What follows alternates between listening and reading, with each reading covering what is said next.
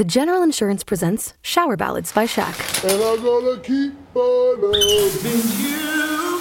Cause it's the only thing I wanna do. Turns out, everyone does sound better in the shower. And it turns out, The General is a quality insurance company that's been saving people money for nearly 60 years. I just wanna keep on loving. For a great low rate and nearly 60 years of quality coverage, make the right call and go with the General. The General Auto Insurance Services, Inc., an insurance agency, Nashville, Tennessee. Some restrictions apply.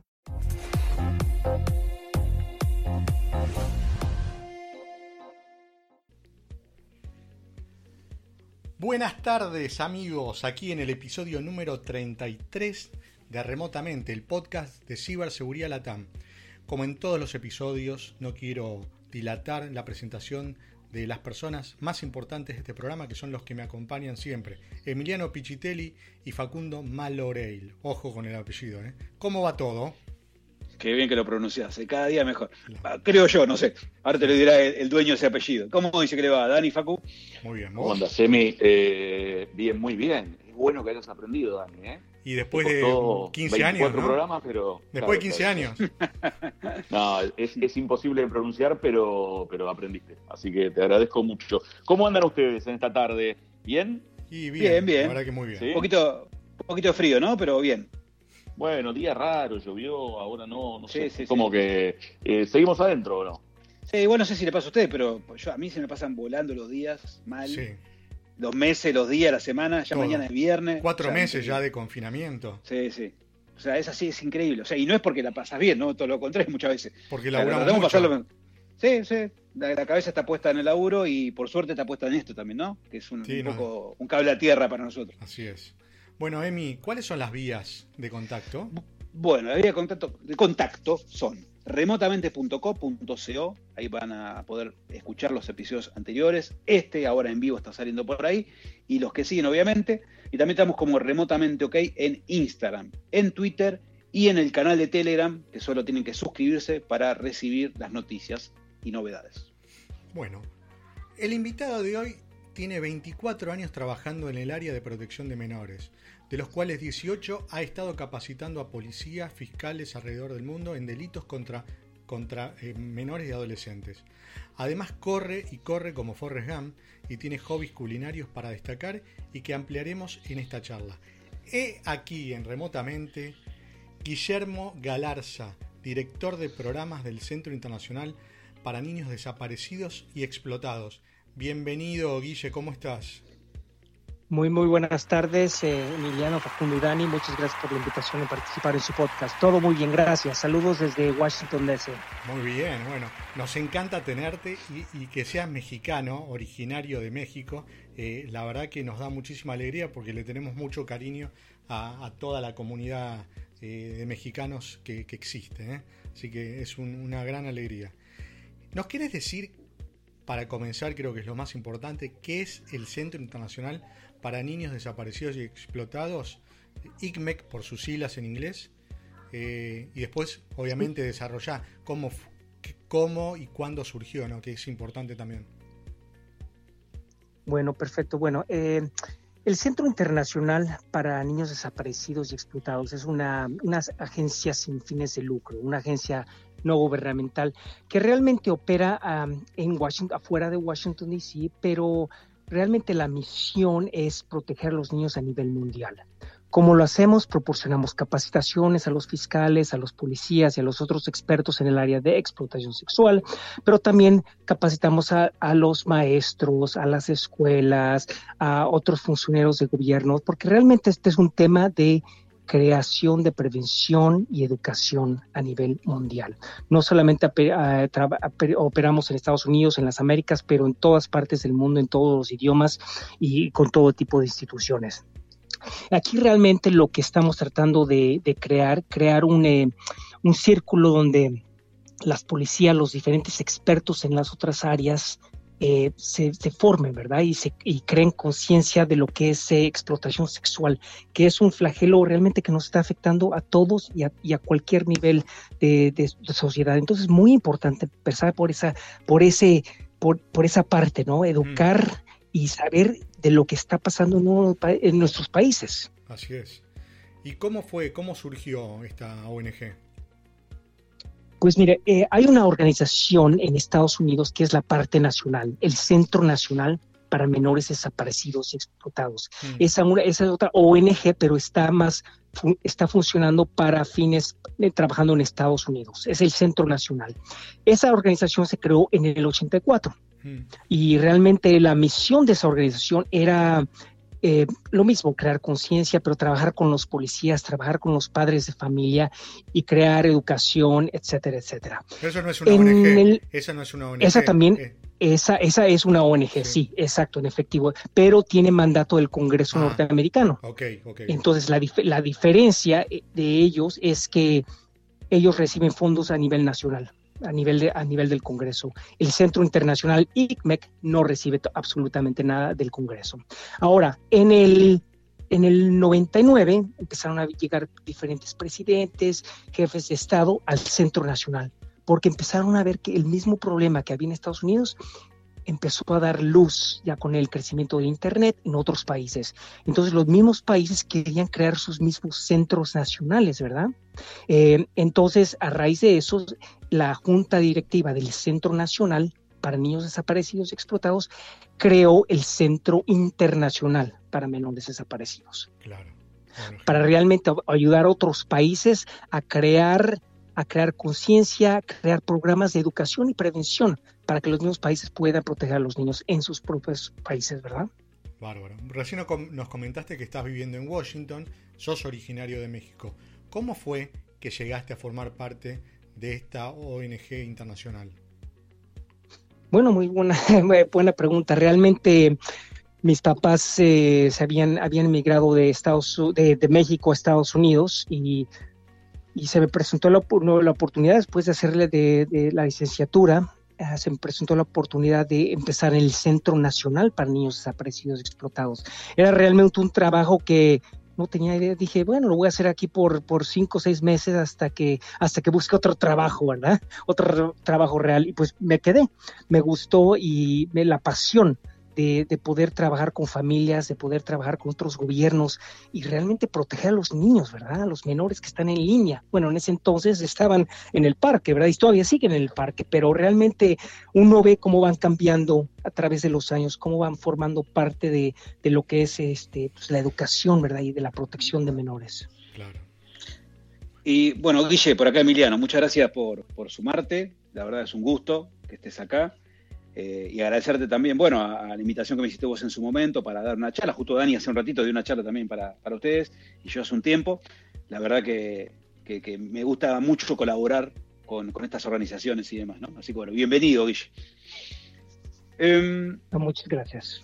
Ahora bien, hablando más puntualmente de tu trabajo, sabemos que eh, tu trabajo y bueno, lo que a las organizaciones y demás tienen una sensibilidad importante, ¿no? Por el material y por el tipo de casos que le toca trabajar, ¿no?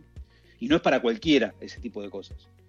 Contanos un poco eh, cómo, cómo impactó en tu vida, ¿sí? Empezar a trabajar con este tipo de cosas y cuánto te costó, ¿no?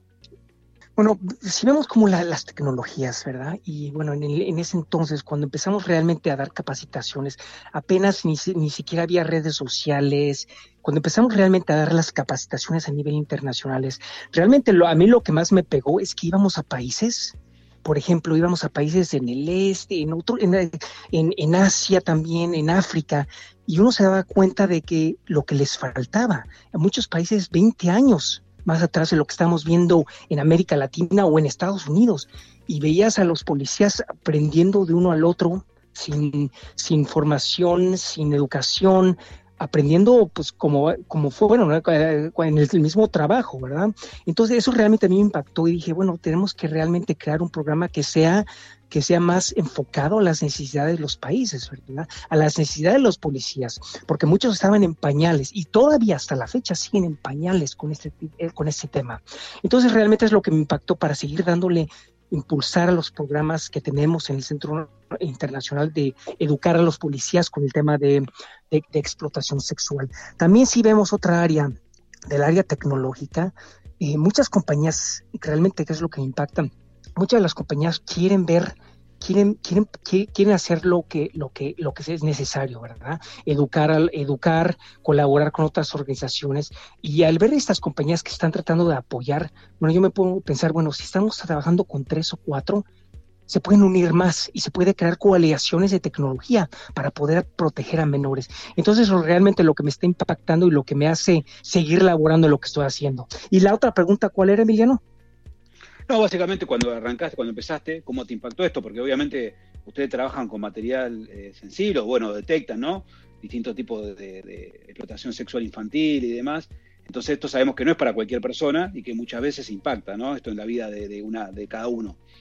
Eh, cuánto te costó, digamos, ¿te costó o no te costó comenzar a trabajar de esto, digamos, con este, con este tipo de cosas? Pues mira, cuando uno empieza a ver lo que es el material de explotación sexual, obviamente uno pues este lo trata de lo trata de poner al lado, ¿no? Especialmente teniendo familia, teniendo niños y lo que uno quiere es este uno piensa cómo puede hacer esta gente, cómo cómo tiene la mente hacer eso. Y hemos tratado de aprender. Tenemos psicólogos que y tenemos instructores que estudian a los depredadores sexuales para aprender por qué es lo que están haciendo, por qué, por qué cómo pueden cómo pueden abusar un niño que de cinco, de tres o una niña, ¿verdad? O sea, no, o sea, joven, jovencitos, ¿verdad? Y, por más que le da uno la vuelta, no vamos a entender. Porque esta gente, este tipo de gente, este tipo de depredadores no son curables. Hay programas, hay programas de, de, educación, hay programas de, de tratamientos, pero el 100% no los vamos a poder curar. Entonces lo que me impacta a mí, bueno, eso es lo que más me impacta a mí, cómo pueden, cómo pueden tener tanto, tanta tanto gusto, tanta atracción a menores, a, menores, ¿verdad? A niños, a niñas. Claro. Y, bueno, esta, esta, no era una pregunta, pero ya que se desprende, se va a desprender de esto, digamos, ¿no? Eh, y cuando comenzaste a, trabajar en esto, ¿no? Y que te, empezó a impactar, como bien dijiste, todo este tipo de cosas, ¿pensaste en dejar este trabajo y dedicarte a otra cosa por esto? ¿O te dio más ganas todavía porque viste realmente que lo que hacían tenía un impacto real en la sociedad y podías ayudar? Bueno, em, yo lo que quería hacer una vez que empecé a trabajar, como les había comentado, yo quería estaba trabajando en el Centro Nacional, yo quería aplicar para, para ser policía realmente. Pero en ese entonces, como todavía no tenía la ciudadanía de Estados Unidos, no podía aplicar para ser policía.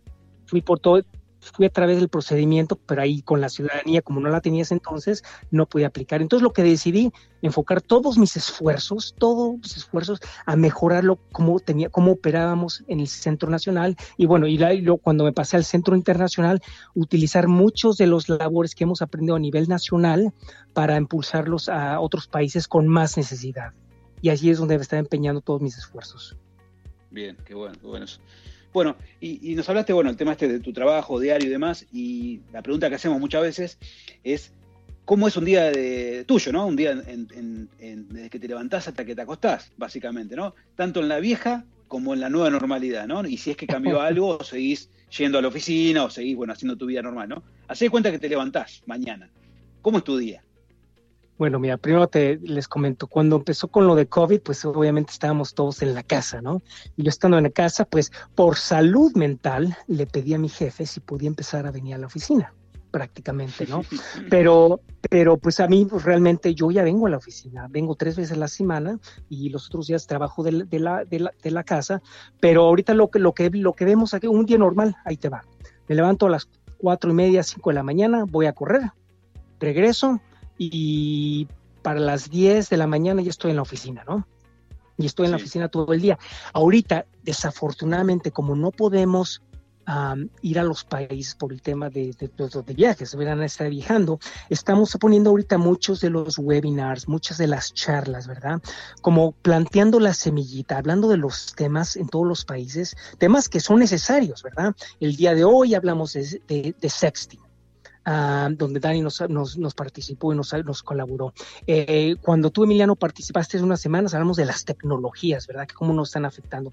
Entonces estamos hablando de diferentes temas para que diferentes países, diferentes industrias, diferentes gobiernos empiecen a, más o menos, porque ahorita es un tiempo que muchos están en casa, empiecen realmente a, pensar, bueno, ¿cómo podemos utilizar este material, lo que aprendí en este webinar, para para impulsar proyectos en, el mismo, en esos mismos países, ¿verdad?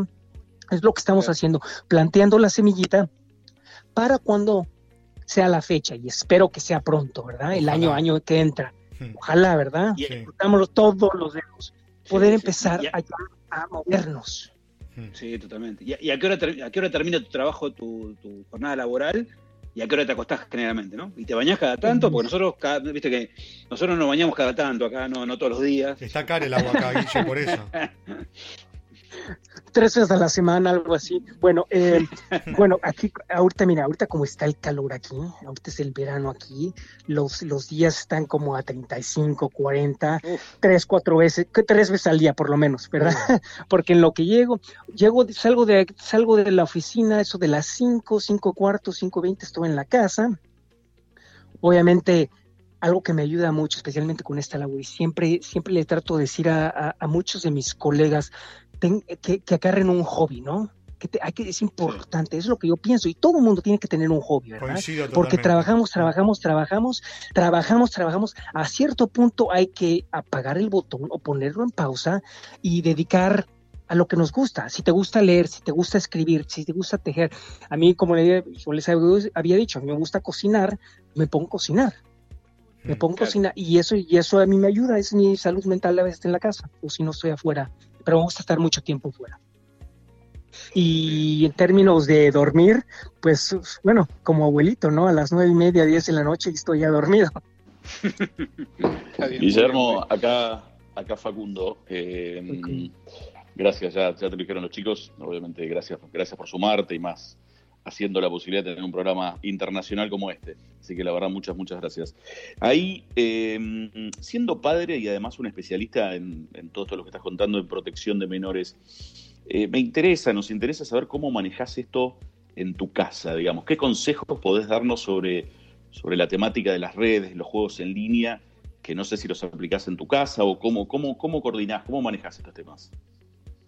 Bueno, mire, eh, sí, esa es una pregunta también que a veces me, me- me- me pregunto yo solo. ¿Cómo, cómo, cómo, cómo, cómo, li- cómo eh, le Lidiar. explico a mis hijos? Sí. ¿Cómo le explico a mis hijos que tienen 12 y 14 años que hay depredadores en línea? Exactamente, tratando de acosarlos, ¿verdad? ¿Cómo le explico a mi hija que tiene que tener cuidado con lo que pone en TikTok? Si tiene TikTok o no tiene TikTok, ¿verdad? Ah, esa es una área. Eh, lo- la otra es que, bueno, pensaría, bueno, les quito, les quito el teléfono, no les vamos a quitar el teléfono, ya son adolescentes, obviamente, y ya todo el mundo se está comunicando, especialmente ahorita que los niños están saliendo, todos los niños, todos los chicos están en línea. Si son, si son niños, están jugando eh, el Xbox, el PlayStation. Si son niñas, están en el TikTok, en, el chateo, en, to- en- en- todo eso de, de chateos. Ah, pues es difícil, ¿verdad? Porque los niños no, este, no entienden, no entienden. Y, y- y no, y no van a entender, ¿verdad? Hacen, hacen tonterías en, en- el chateo, hacen tonterías en los juegos, pero yo les trato de hablar y, y sé- ellos saben muy bien de lo que hacemos en, línea, en, este, en el trabajo. Mi, tanto como yo como mi esposa, mi esposa trabaja en el Centro Nacional, yo trabajo en el Centro Internacional. Entonces estamos los dos, pero at- atrás, atrás, atrás de los dos niños, ¿verdad? Porque hay que, eh, porque hay que tener mucho cuidado, especialmente ya con todos estos juegos en línea. Sí, miren, le podemos poner miles de seguridades a los niños, eh, de, de juegos, restricciones, horas con el, con el chateo, pero siempre, siempre son, son, más astutos, son más astutos, se las tratan de, tratan de ver cómo y cuándo eh, pueden, estamos, al momento que demos la, la voltemos, le ponen la clave o le ponen, le graban, hay un programa que le puedes ya grabar el dedo del papá para, para que le dé acceso al teléfono. Entonces hay miles de cosas, entonces hay que estar tras de ellos y hay que seguir estando tras de ellos todo el tiempo. Bien, sí. Entonces es, es lo que les, yo trato de, pues no les, no les puedo quitar las tecnologías, pero educarles de los, de los, de, lo- de los riesgos, ¿verdad? Eh, Y les muestro videos de prevención y educación que se han creado, tanto como el Centro Nacional como el Centro Internacional, de los riesgos que hay que tener en línea De los riesgos que existen en línea, de los depredadores que se meten a los juegos, que se meten a los chateos, a los, a los, al, al Sna- a Snapchat, Instagram, y es lo que están buscando. Están buscando niños que son eh, vulnerables. Claro. Y pasa más de, y, y- y pasa más de lo que nos damos cuenta con otro, con otro, con otros padres, con muchos padres, especialmente cuando lo vemos mucho cuando están los dos padres trabajando 12, 13 horas al día y no les ponen atención a los niños. Y es lo que vemos mucho. Si no les ponen atención a los niños, los niños van a buscar otro tipo de atención. Y eso va a ser en línea. Claro, totalmente. Bueno, les recordamos que estamos hablando con Guillermo Galarza, es el director de programas del Centro Internacional para Niños Desaparecidos y Explotados. Aquí va otra, otra, otra pregunta, Guillermo. Sabemos que te gusta correr, lo dijimos en la presentación, tenemos eh, información que nos ha pasado la producción, ¿no? Eh, y aquí va una pregunta, digamos, medio filosófica, medio de vida, pero, pero estaría bueno ir por ese lado. ¿Cuáles son los kilómetros más difíciles? ¿Los primeros, los del medio o los últimos? Hagamos un paralelo con la vida misma. Bueno, bueno, aquí, aquí se, eh, mire, mi primer maratón, mi, mi, este, mi coach me dice, Guillermo, puedes entrenar lo más que puedas. Y los, los primeros 40 kilómetros los haces con tu mente. Los últimos 4.2 kilómetros lo haces con tu corazón. Y eso es muy cierto, eso es, realmente es muy cierto, porque los, los, los primeros kilómetros de un maratón es, con mente, con mente, con esfuerzos, pero esos ya últimos cuatro kilómetros que ya ni puedes, ya, ya, ni te, ya ni sientes las piernas, eso ya, ya lo tienes que hacer con el corazón, ya, ya es puro corazón, ¿verdad? Claro. Y, y, uno sabe que entrena, uno entrena, uno entrena porque o sea, ya lo tienes en la mente, lo tienes en la mente y, y en tu alma que has entrenado y lo puedes terminar. Bien. Guille, siguiendo, con, siguiendo con la temática deportiva que vemos que te interesa y te gusta tanto, nosotros somos tres maratonistas también, no sé si sabías. Ah, sí. sí. ¿No? ¿No? Ya te vas a enterar, la verdad, eh, paciencia. Pero quiero destacar que el récord lo tiene Facundo con tres maratones seguidos, pero de series en Netflix. ah, las de Netflix. Cuéntale, esos cuentan. Así que tenemos un colega tuyo también en esto, ¿viste? Quería, quería destacarlo porque no, no es fácil conseguir eh, a, a, un miembro de un equipo que aparte sea un abogado tan destacado como Facu y que sea maratonista aparte. Ahora me enganché, me enganché con otro, con otro, perdón, con otro, no estoy solo viendo Netflix, sino que estoy con Amazon Prime, pero después les paso ah, algunas no, series. Sí. Yo, yo, también, yo también. Yo quería que cuente qué series estás, si estás viendo alguna, cuál nos podrías recomendar, ¿no? Ah, pues bueno, dep depende qué es lo que les gusta, si les gusta acción, si les gusta... La que te gusten a vos. La, mire, a mí me gusta una que se llama ahorita los, la de Ozarks. Me encanta Ozarks. No sé si la conoces. Ah, buenísimo. Sí, muy James Bateman, muy bueno. buenísima, Es buenísima. genial. pero cuando uno habla de, de una persona tratando de, de bueno, el suspenso, ¿verdad? Y cómo está viviendo este al tanto al día y protegiendo a su familia. Me Y encanta. luego ya los niños están creciendo y ya no, es, es increíble, esa, esa- esta está muy buena. Si aparte a, lo- a los chicos lo, lo- le cuentan todo, ¿no? no realmente no le esconden nada, saben absolutamente todo lo- los chicos. los hijos de la familia, ¿no? Claro, y eso es importante, ¿no? Cuando lo vemos en la vida real, sea, hay que tener ese, ese, ese- hay que ser honestos con los niños hasta lo, hasta lo que podamos, ¿verdad? Acá son demasiado en esto, ¿no? Sí, no, aquí, aquí sí se pasan, ¿eh? sí. Se, se Aquí pasa se- neta, sí, sí. Aquí, aquí sí Eh, se pasa. Guille, eh, vos me dijiste en su momento que vos corrías por algún motivo específico más. And we're back. Well, tax season's here, folks, and you know. Hi there. Whoa, where'd you come from? April here to tell you about the tax filing software from TaxAct. Uh, seriously, were you like hiding behind my desk? Seriously, TaxAct makes it easy to get your maximum refund. Well, you heard it here first, folks. Switch to TaxAct today and you can start for free. Or as we say in Radioland,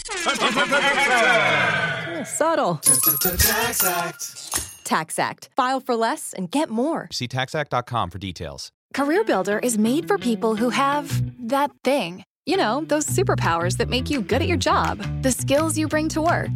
And CareerBuilder knows those skills make you right for other jobs too. Higher paying jobs with benefits, jobs you never thought of trying. Are you a people person? Work from home as a customer service rep? Are you organized and like driving? Become a delivery driver. You have the skills it takes, and CareerBuilder.com has the jobs to get you hired fast. Visit CareerBuilder.com. Allá del deporte en sí, ¿no? Contanos, ¿para qué fueron esos maratones? Bueno, este, yo empecé a correr maratones cuando mi ex jefa se había ido a una fundación que que acaudaban fondos para los niños que ya están que están, que están, eh, tienen enfermedades serias, ¿no? Y esta fundación eh, se llamaba Make a Wish, me acuerdo, Make a Wish. Y me dice a mí, eh, me dice a mí, ¿sabes qué, Guillermo? Estamos acaudando fondos para el primer, el, maratón de los, de los, de los Marines, ¿no? De aquí de, Washington. ¿Estás interesado en acaudar fondos? Y yo, ja, ja, ja, ¿cómo voy a correr? Eso es nada más para locos. y, y bueno, total, este fue en el 2011, ¿no? Y bueno, de fondos para, para la organización y fue, fue ese mi primer, mi primer maratón y me sentía, me sentí me sentí pero increíble, ¿no? Porque vas y corres y la gente, los aplausos, todos los de todo tipo de gente. Y bueno, eso era cuando había maratones, ahorita ya los cancelaron casi todos, ¿verdad? Y tenemos que ser los virtuales ahorita. Pero, eh, pero lo que realmente, bueno, y seguí, y seguí, y seguí por años, años, seguí aportando a esa organización. Y luego fui a otra, este, a otra organización, San Judas, también había una, el Hospital de San Judas, que, hay muchas cadenas en Estados Unidos que también ayudan con niños que ya están enfermos y también acordé algunos fondos con ellos, pero, pero para mí era simplemente el, el hecho de que correr por una por un motivo, no nada más por estar corriendo.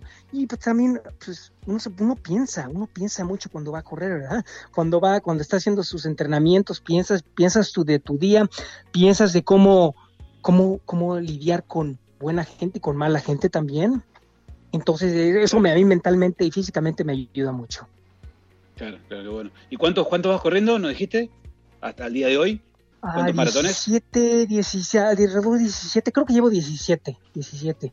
El, el, el, que cuando cumplí, hace años, hace seis años que cumplí 40, ah, para los 40 ese año me eché 4 por los 40, ¿verdad? Y, y pues fue. Yo cumplí 41 y todavía ni uno, así que. de, esto, ¿no? De los maratones de la serie, sí. Tengo varios ya, tengo varios kilómetros recorridos. de las eh, series, ¿verdad? de la serie, sí, sí, es así, es así, no hay problema.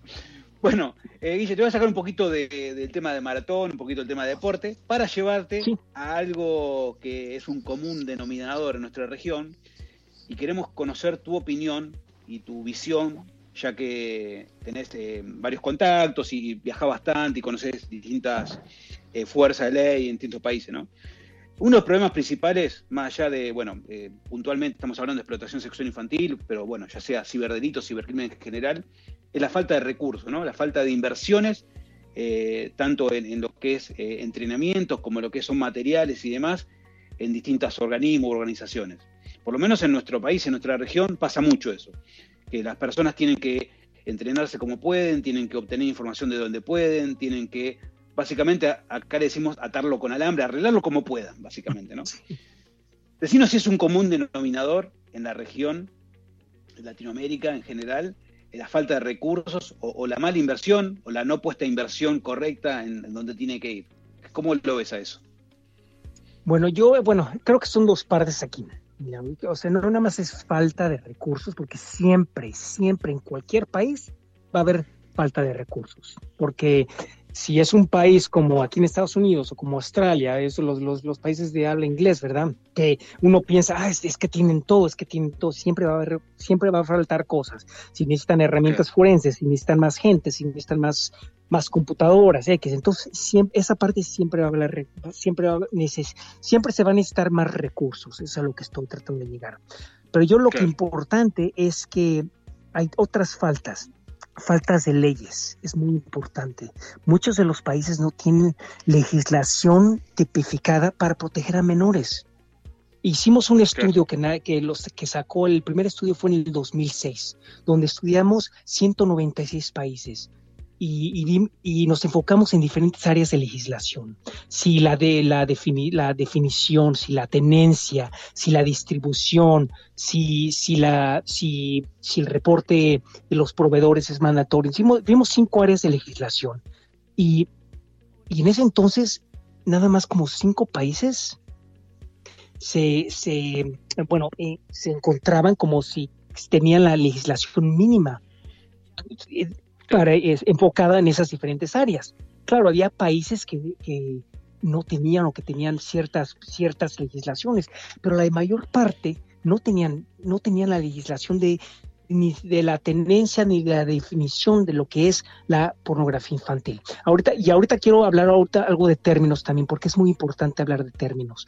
Pero bueno, entonces, entonces eh, bueno, ya, ya ahorita ya sacamos el, estamos en la, en la edición, eh, en la edición, en la, creo que en la 8, ¿no? En la 8, pero pero si vemos ya muchos países han cambiado sus legislaciones, han mejorado sus legislaciones. ¿Por qué? Porque hay más conciencia a nivel político.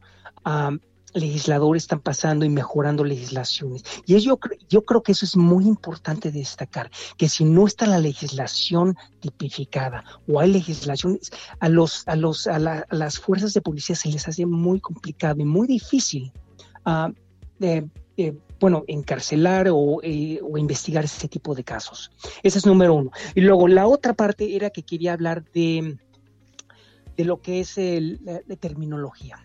Las guías de Luxemburgo, que es muy importante señalar, señalan diferentes, eh, diferentes términos. Cuando hablamos de, mire, cuando hablamos realmente de lo que es la pornografía infantil, siempre nos ponemos a, bueno, ese es un, este, o sea, una visualización, ¿no? Pornografía infantil, ¿no? Pero la pornografía es algo entre adultos, ¿no? O sea, el término de la pornografía de adultos.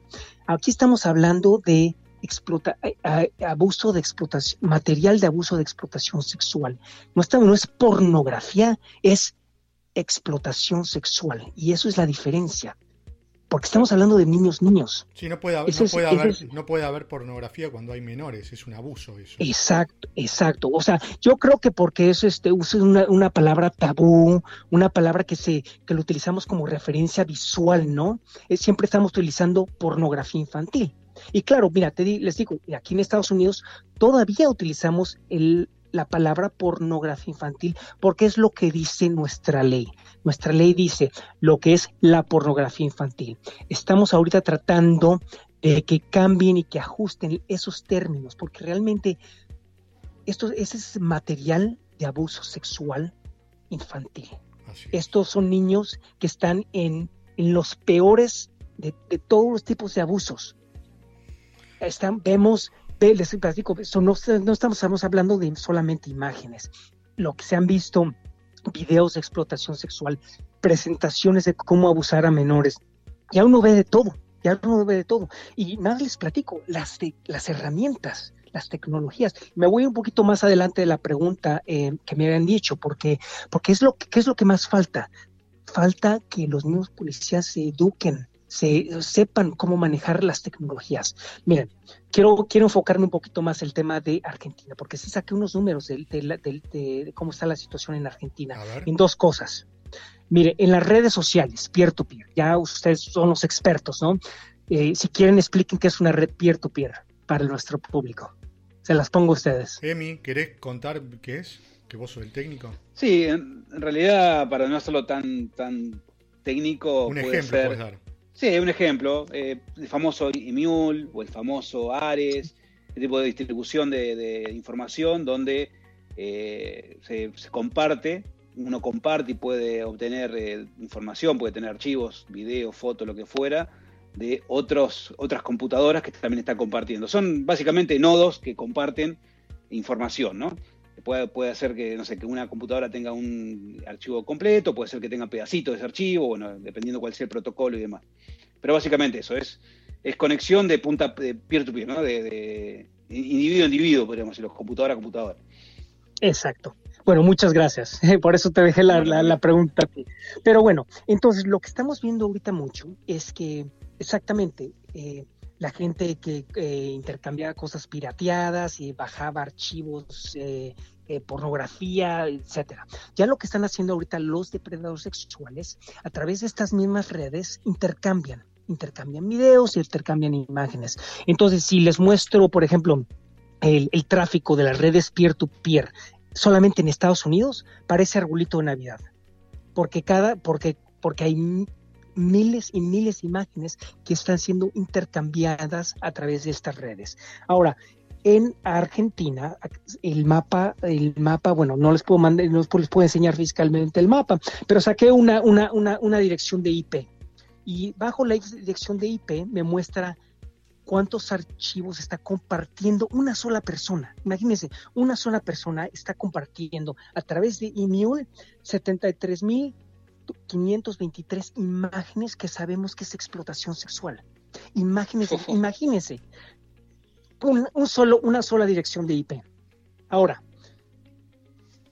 obviamente hay, hay, hay, o sea, ¿cómo, cómo, una, una agencia de policía va a investigar tantos tantos, tantos casos. Ese es, eso es número uno. ¿no? Entonces es importante que las policías estén, eh, pues sepan y tengan conocimiento de cómo operan estas redes. Hay, hay herramientas disponibles a través de capacitaciones que también damos o también estamos dando con otras policías para, para capacitar a los policías de cómo investigar esto. Es número uno. Ahora, los reportes del Centro Nacional para Niños Desaparecidos. En Estados Unidos, todo lo que son los eh, proveedores de, eh, electrónicos y, los ISPs, por ley tienen que reportar cualquier contenido al Centro Nacional para Niños Desaparecidos y Explotados. Y eso es por ley. Si no lo reportan, se les da una, una, multa. Creo que es como 3 mil dólares por imagen. Ahora, simple, el año pasado, el Centro Nacional, números de casos que mandó solamente a Argentina en el 19 fueron 57 mil casos, 372, que tienen, que tienen indicación probablemente que están que, que, o la persona o la IP está en Argentina o el sospechoso o a través de análisis de imágenes eh, les indican que está en Argentina, en algún lugar en Argentina. Pero para que se den para que se den cuenta, y esto es a nivel mundial, bueno, estos números se los saqué nomás para Argentina, ¿verdad? Pero este es un problema que está a nivel mundial. ¿Cómo? y aquí es lo, importante. Claro, claro. Hablemos con los legisladores para, para comentarle, este es un tema que, que está también en su país. Y siempre nos dicen, y siempre las, bueno, los comentarios, bueno, este, es un, este no es un problema aquí en nuestra región, ya lo tenemos bien hecho, o este es un problema que está eh, solamente en Asia, pero no, cuando uno habla de números y de víctimas, se los pone, se los pone enfrente y ¿sabe qué? Esto no es una crítica, esto es simplemente para decirle, este es, este es el, pico del, del, hielo, ¿no? Del iceberg porque, porque realmente, porque realmente eso, eso, eso, y eso es el pico, porque esto nada más estábamos hablando de redes sociales y reportes. No estoy hablando de Darknet, de Tor, de otras, otras redes sociales, etcétera. Pero este es un problema que realmente, que realmente es tipo, tipo alarmante. Guille, vos hablabas recién de la necesidad de la armonización en materia de legislación, de abuso y explotación sexual infantil. Evidentemente esto queda claro después de lo que vos decís y lo que conocemos, que, hay una cuenta pendiente eh, en, esta materia en toda la región. Eh, lo que yo quiero saber es cuál es la importancia que vos le das a la colaboración público-privada, tercer sector, eh, en esta materia, en estos temas, porque creo que, que es algo fundamental, ¿no? En efecto es algo fundamental. Eh, yo siempre, yo siempre, siempre les expongo y siempre hablo con mis jefes y con el público que nosotros como organización no podemos hacer todo. Las policías no pueden hacer todo. El sector privado no pueden hacer todo. Sin embargo, hay un rol muy importante que tiene que pueden funcionar y sí pueden coexistir en un espacio. De, colaboración pública-privada. Y, y, les doy un buen, muy buen ejemplo cómo funciona el Centro Nacional, nuestra eh, agencia hermana.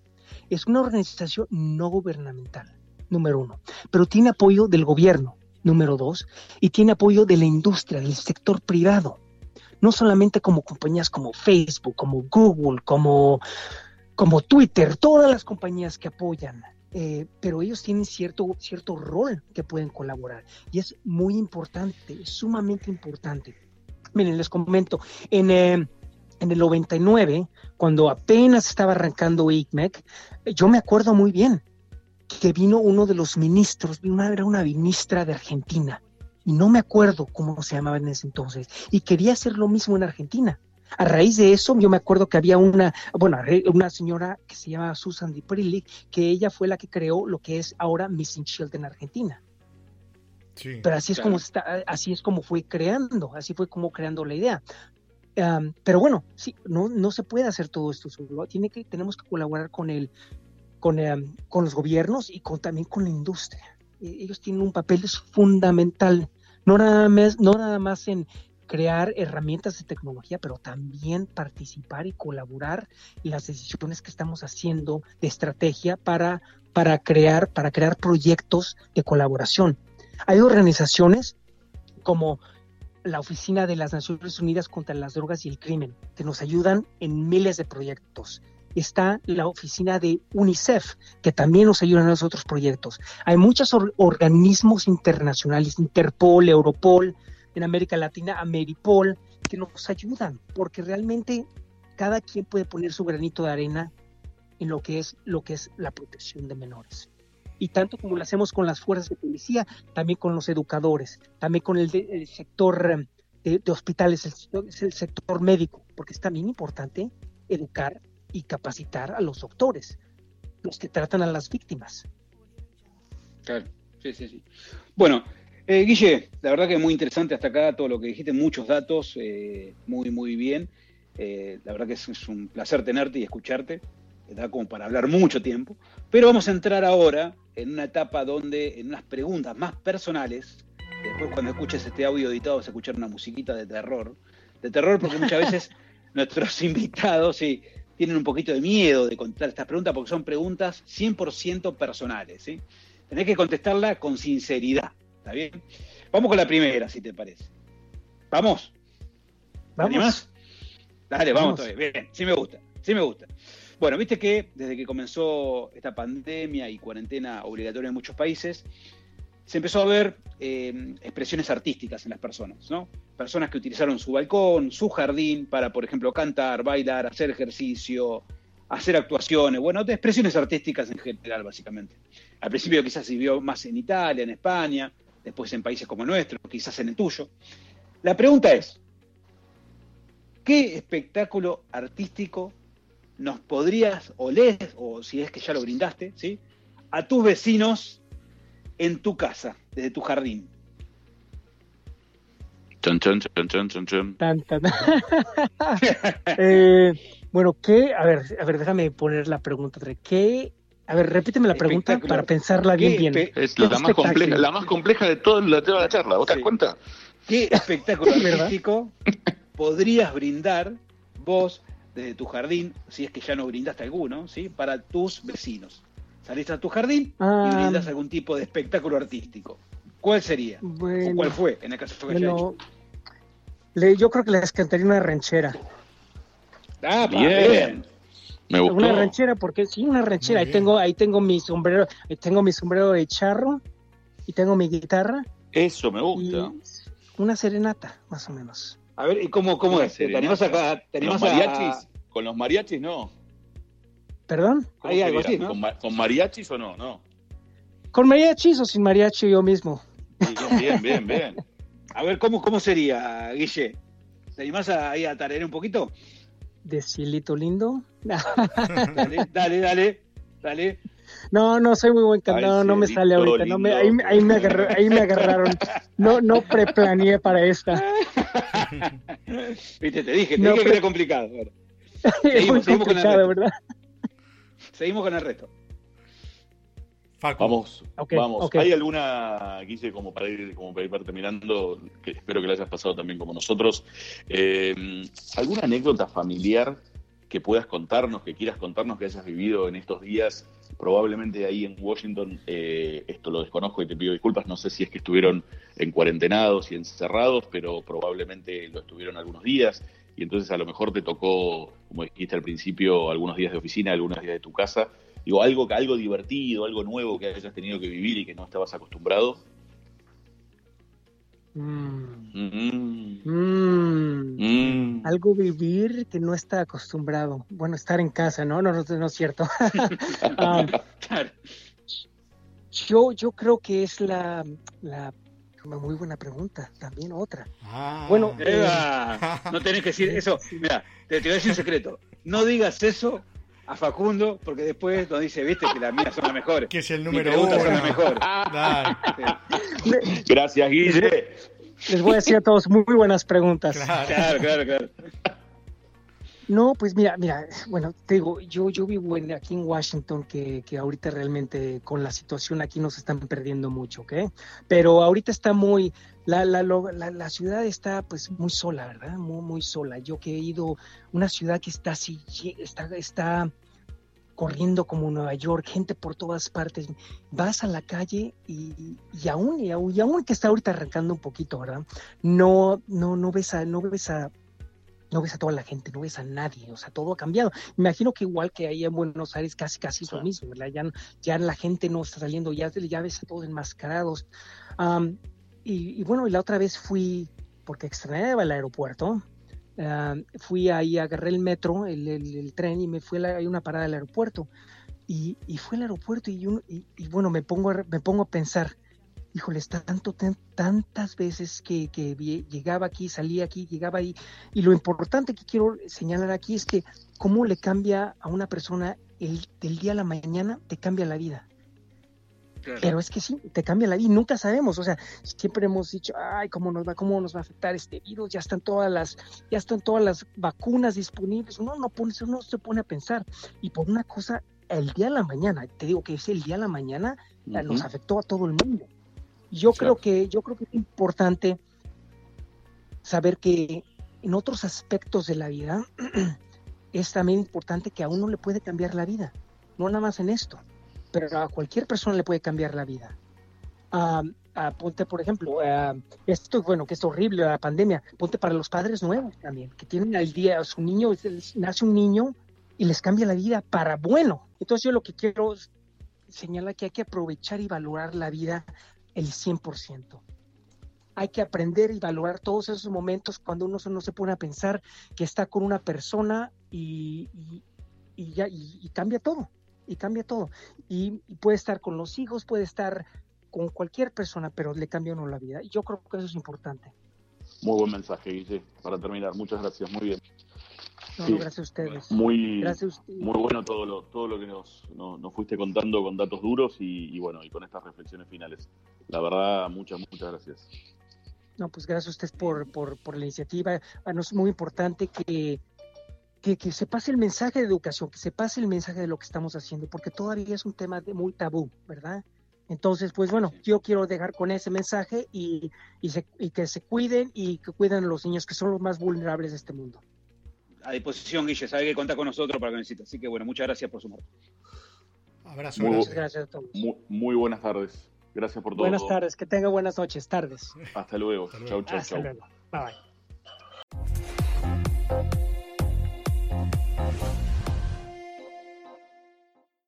Microsoft Surface Pro 8 has the power of a laptop and the versatility of a tablet, all in one. It has a touchscreen and a newly designed signature keyboard that could even store your Surface Pen. Show the world how you stand out with Surface Pro 8. Check it out at surface.com slash surface pro 8.